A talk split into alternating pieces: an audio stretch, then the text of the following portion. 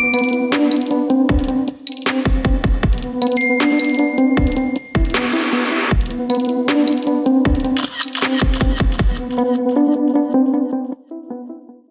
привет, это выпуск подкаста «Мозговой штурм». Меня зовут Алексей Ломаченков, я руководитель креативного агентства Ride и транспортно-логистической компании AirLogistic. И теперь каждые две недели вы будете слышать мой голос. Сегодняшний выпуск я хочу полностью посвятить нашей логистике компании AirLogistic рассказать, чем мы занимаемся, как мы к этому пришли и почему вообще, собственно, лично у меня совмещаются такие две, на первый взгляд, несовместимые вещи, как SMM и логистика. Air Logistic – это транспортная экспедиционная компания, которая занимается обслуживанием клиентов. Мы отправляем по заказу любые грузы от 200 кг до 1000 тонн по заказам наших клиентов. Мы делаем это с помощью автотранспорта и обеспечиваем надежность и достаточно гибкое, я вам скажу, ценообразование. Основная наша задача это партнериться с крупными заводами и брать на себя часть задач по их логистике для того, чтобы оптимизировать как-то этот процесс и обеспечивать их автотранспортом. Для понимания того, что мы делаем, пара кейсов. Например, в прошлом году осенью мы вывезли полторы тысячи тонн металла из Екатеринбурга в Волгоград на завод для дальнейшей переработки переработки. Мы обеспечиваем сейчас китайцев мясом, свиным мясом, свининой по заказам голландцев. То есть, ну, какая-то схема, в которой мы являемся поставщиком транспорта. Мы вывозим из Брянской области крупу, сахар по всему ЦФО в розничные сети. Это то примерно, вот чем мы занимаемся и чему мы помогаем, каким бизнесом мы помогаем развиваться. На сегодняшний момент наш главный актив это штат опытных логистов, которые могут и разбираются и уже прошли через э, почти все этапы и трудности и подводные камни грузоперевозок и могут обеспечить клиенту полную, точную доставку и его товара или груза. Началась эта история практически ровно два года назад. Началась она из дружбы и моего большого желания попробовать себя в чем-то еще и доказать самому себе, являюсь ли я предпринимателем поскольку SMM, мой основной вид деятельности, начался еще со школьной скамьи порядка 10 лет назад, и как-то сам по себе, и мне было интересно, могу ли я действительно вот с нуля взять и организовать другой бизнес. Два года назад, когда мы сидели, мы с женой сидели на кухне у наших хороших друзей, у Глеба и Алины, она просто, ну, как-то зашел разговор про работу, а Глеб занимается грузоперевозками всю свою сознательную жизнь практически, тоже как я SMM SMM. И моя жена Лера, как обычно, являясь мотиватором, просто сказала, не, ну а попробуйте, чего вам стоит? И сразу все закрутилось, завертелось. Но начали мы, собственно, транспортом, мы ну, побоялись сильно рисковать и с минимальными вложениями купили «Газель». Тоже не просто это было сделать. Мы попутешествовали, доехали до Нижнего Новгорода, вернулись через Саранск с переездами ночными, с осмотром хлама полнейшего, который есть на вторичном рынке, потому что «Газель» само по себе не самая живая машина, так еще и как бы бушная. Ничего не купили первый раз, потом был наскок на Москву, где мы вроде как приобрели первую «Газель». И так закрутилась какая-то транспортная деятельность. Рассказы можно про этот период,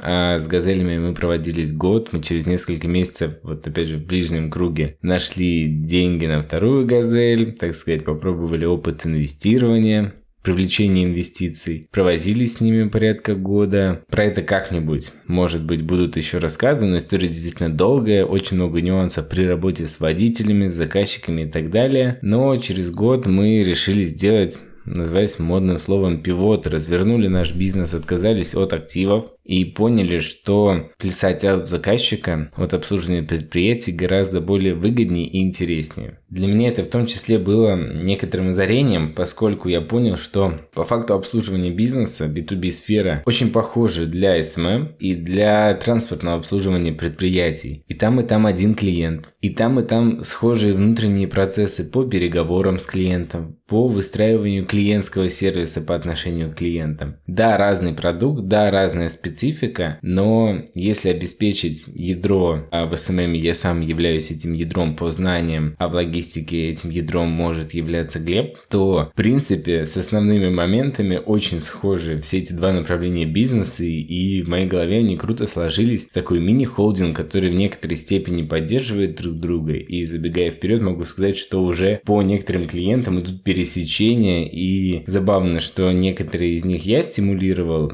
и получилось так, что клиенты, ну, почему бы и нет. А по некоторым клиентам так получилось за счет работы команды, и мы с разных концов, не завязываясь, не объясняя, что это одна и та же компания, одни и те же собственники, начали сотрудничать по своим двум направлениям с одними и теми же клиентами. Так вот, получается, год назад мы перестроились, наняли менеджеров по логистике и начали отплясать от клиентов, непосредственно от заказчиков. Продали газели не сразу. Это произошло довольно-таки долго, я вам скажу, не продавались. И можно сказать, что на газелях мы за год практически ничего не заработали. Но слава богу, что и ничего не потеряли.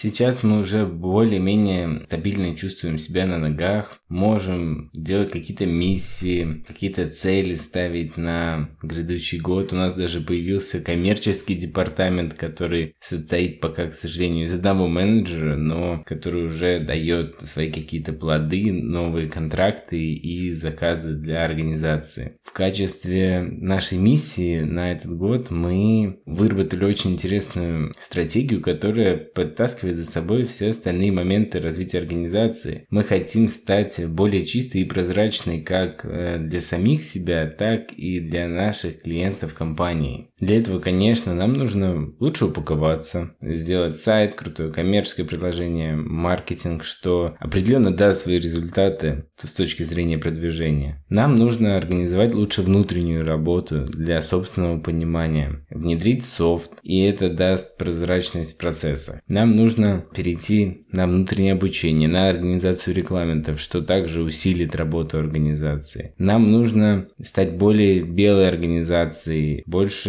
часть зарплатного фонда переводить в официальную, больше отчислять налогов, что тоже само по себе является аргументом при переговорах в данной сфере, и контрагенты часто смотрят на ваше налоговое отчисление по сотрудникам, по прибыли, на ваши активы. Так что такая стратегия для молодой компании нашла такое широкое применение, и мы шаг за шагом пытаемся ее реализовать. У компании тоже есть свой инстаграм, он не очень активен, но можно следить за ним, за какими-то обновлениями, новыми проектами. Я ссылку тоже оставлю обязательно в описании.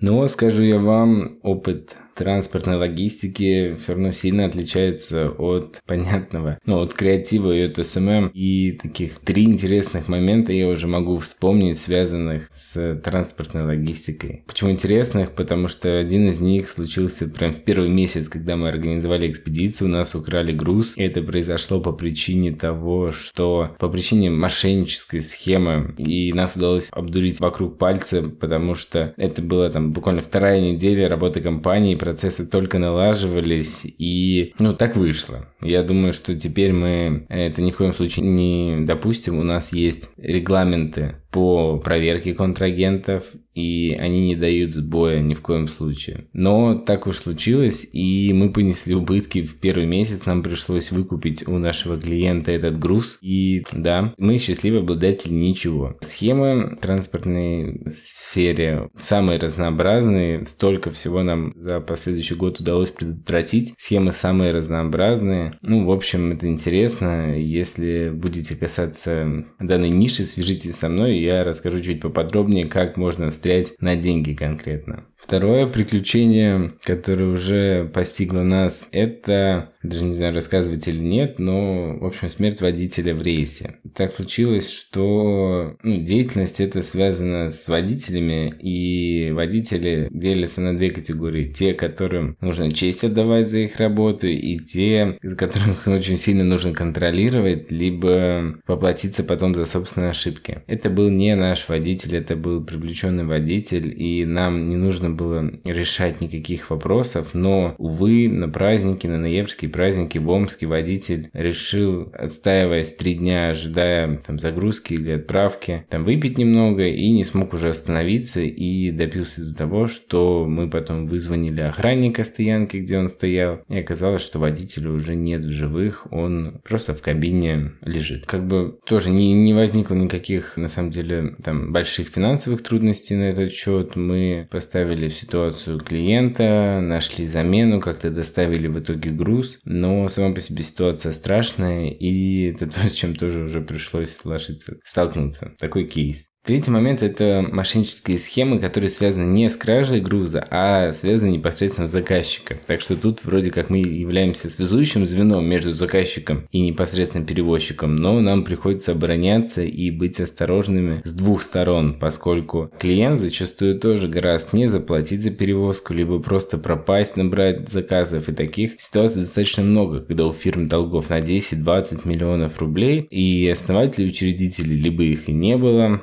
и оформлено все на подставное лицо, либо куда-то исчезли, где их ищут. И э, тут ситуация странная. На следующей неделе мы готовим суд, но клиент пока просто-напросто особо не уходит на связь, но и при этом пытается продолжать свою деятельность. В общем, суды это тоже неотъемлемая часть процесса, как оказалось, рабочего. Для меня это немножко в новинку, но я думаю, это будет полезный опыт и надеюсь, что мы вернем в конечном итоге собственные деньги.